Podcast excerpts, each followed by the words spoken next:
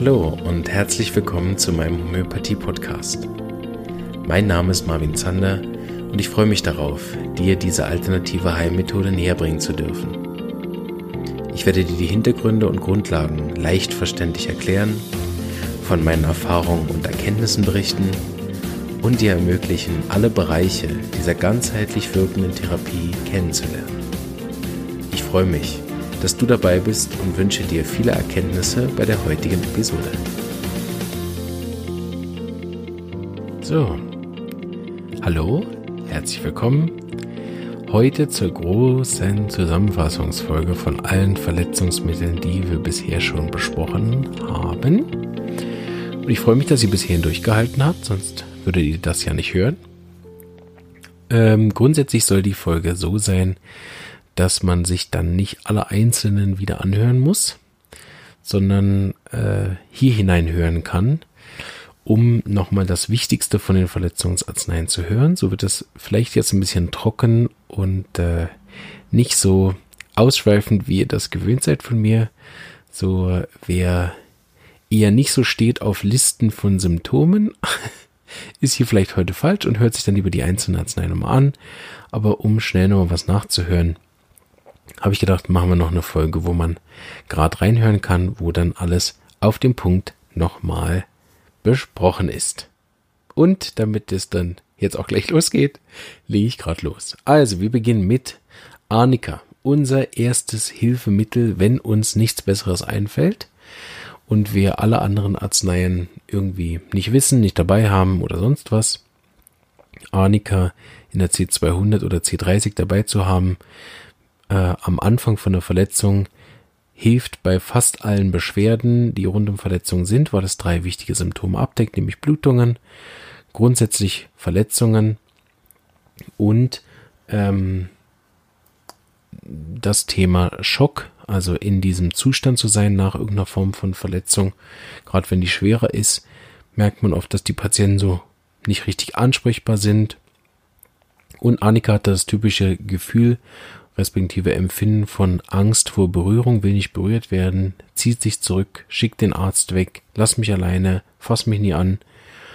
Und wann immer ihr das hört in Verbindung mit einer Verletzung, ist fast immer Arnika das beste und hilfreichste Mittel im ersten Moment. Annika hat sich nicht gern bewegen, liegt still im Bett, weil Bewegung verschlimmert, Berührung verschlimmert, Kälte verschlimmert, Wärme hilft ihm meistens mehr und er will eben in Ruhe gelassen werden. Das typische Gefühl von Annika ist dieses Zerschlagenheits- und Wundheitsgefühl. Das zweite Mittel, was wir hatten, war das Arnika der Nerven. Also wenn uns bei Nervenverletzungen nichts Besseres einführt, fangen wir mit Hypericum an.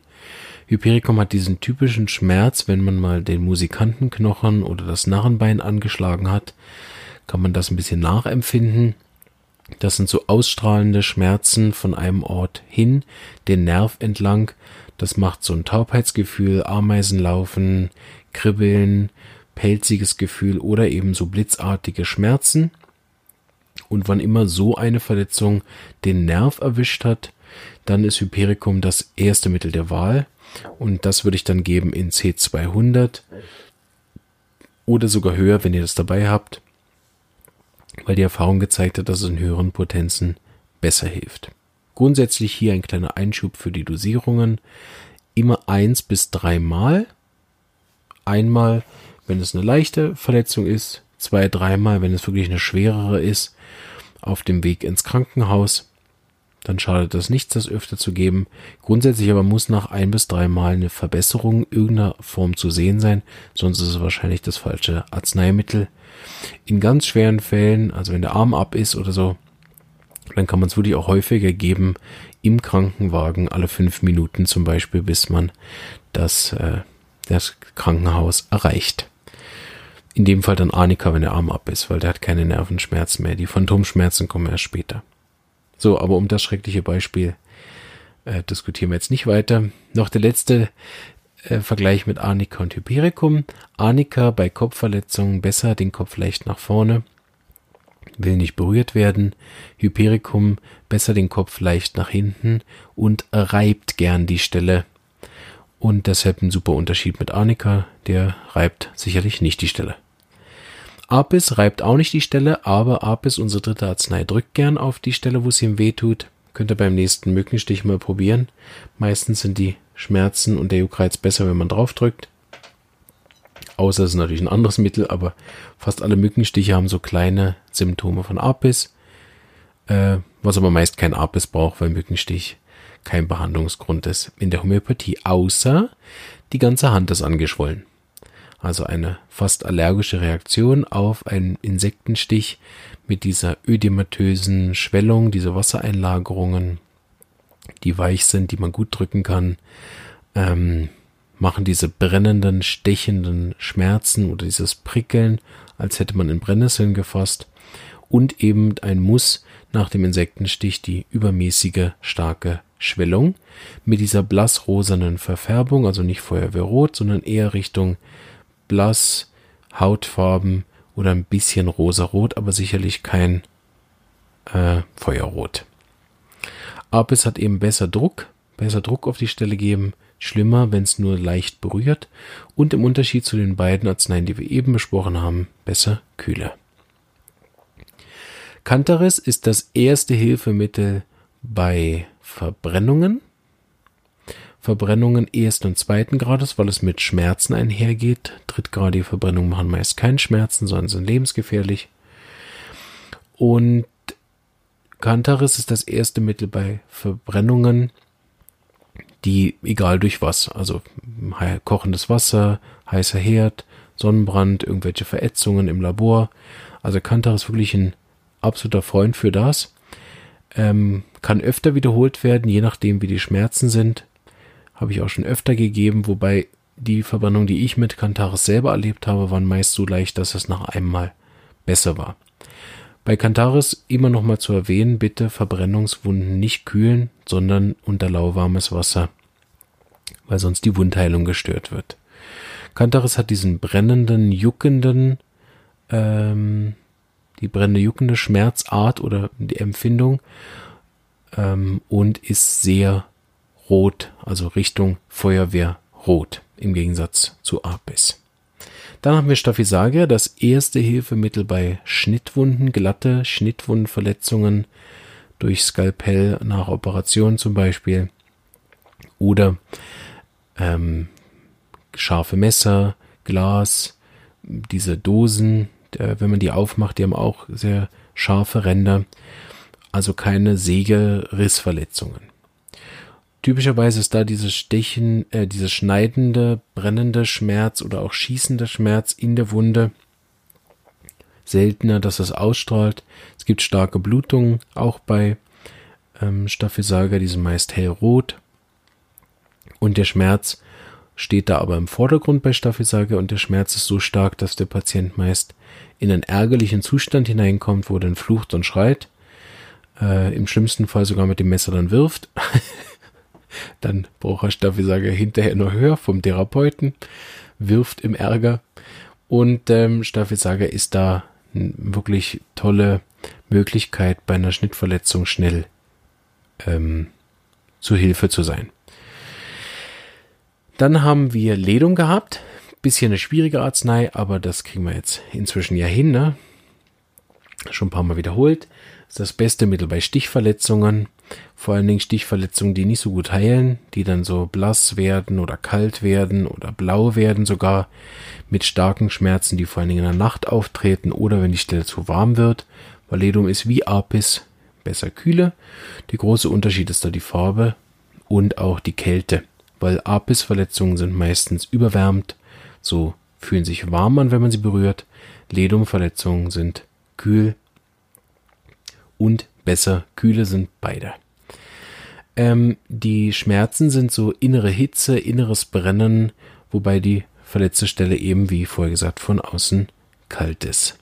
Gibt noch zwei Sachen, die manchmal dazukommen. Das ist einerseits diese Zuckerei in oder um die Wunde herum oder ausstrahlende Schmerzen, die typischerweise nach oben gehen. Lidum eher für den zweiten, dritten Tag geeignet, nicht so wie die anderen Arzneien für den ersten Tag. Ähm, und vielleicht die Folge nochmal hören mit Ledum. Da erkläre ich alles rund um Tetanusprophylaxe, was bei Ledum oftmals ähm, erklärt wird, wobei das nicht die einzige Arznei ist. Dann hatten wir Calendula, das erste Hilfemittel bei Risswunden oder aber bei Wunden, die nicht so gut heilen. In Klammern, wobei das eher dann Fälle sind für Therapeuten oder Leute, die sich mit Wundversorgung auskennen. Falls ihr ein Laie seid, der sich gerade erst mit Homöopathie neu befreundet, bitte, wenn ihr Calendula auch anwendet für so schlecht heilende Wunden, gebt doch nochmal irgendeinem Therapeuten Bescheid, dass er auch noch mit drauf guckt oder euch begleitet oder einfach nur sagt, ja, genau, würde ich auch machen. Calendula C30, äh, 4 Dos oder 6 Dosis. Aber Kalender das Hauptmittel bei Risswunden, Schürfwunden, wenn die Wunde gezackt ist, zum Beispiel nach einer Sägeverletzung ins Sägeblatt reingegriffen oder eben aufgeschürft auf dem Asphalt oder auf dem Schotter oder so, umgefallen nach einer Sportverletzung. Mit dem Gefühl, dass die Wunde, auch wenn sie relativ klein ist, so starke Schmerzen macht, dass man fast sagen könnte, es steht im Keimverhältnis zur Verletzung. Ein Beispiel hatte ich in der Folge genannt, das war zum Beispiel ein Katzenbiss wo ja der, die Bissverletzung von der Stelle her relativ klein ist, aber extreme Schmerzen macht. Die Schmerzen von Kalender sind besser Wärme und schlimmer durch Kälte. Dann als letztes hatten wir Euphrasia, das Arnika der Augen. Grundsätzlich, wenn bei Augenverletzungen oder nach Augenoperation irgendeine Form von Komplikation auftritt, dieses Trockenheitsgefühl, das Sandgefühl oder so brennende Tränen, die das Auge reizen. Dann ist Euphrasia das Mittel der Wahl, was ihr jetzt verwenden dürft. Und Euphrasia, habe ich gesagt, ist meiner Erfahrung nach besser durch Wärme, besser Auge wischen nach innen, besser Augen reiben manchmal auch, äh, schlimmer die Augen schließen, schlimmer mit Wind und Sonne.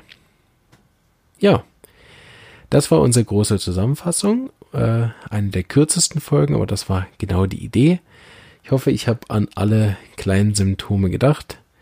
Sonst, äh, ja, habt ihr Pech? Nein. Sonst müsst ihr die anderen Folgen einzeln nochmal hören. Zum Vertiefen für die verschiedenen äh, Arzneien.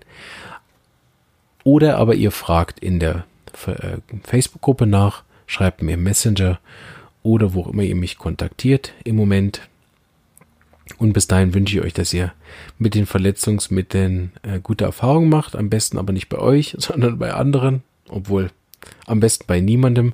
Aber wir wollen ja auch manchmal Erfahrungen sammeln. Dazu braucht es eben jemand, der sich verletzt. So, wenn ihr drei Kinder habt, dann seid ihr jetzt bestens gerüstet für fast alle Eventualitäten. Und wenn ihr die Arzneimittel mit Erfolg anwendet, dann schreibt uns doch mal, da sind auch andere in der Gruppe dann sicher interessiert daran, wie es bei euch wirkt und das macht dann wieder Mut, auch für andere diese Arzneien selber zu verschreiben. Bis dahin bleibt gesund und äh, seid gespannt, was jetzt demnächst samstags alles so kommt. Bis dahin alles Gute. Ciao.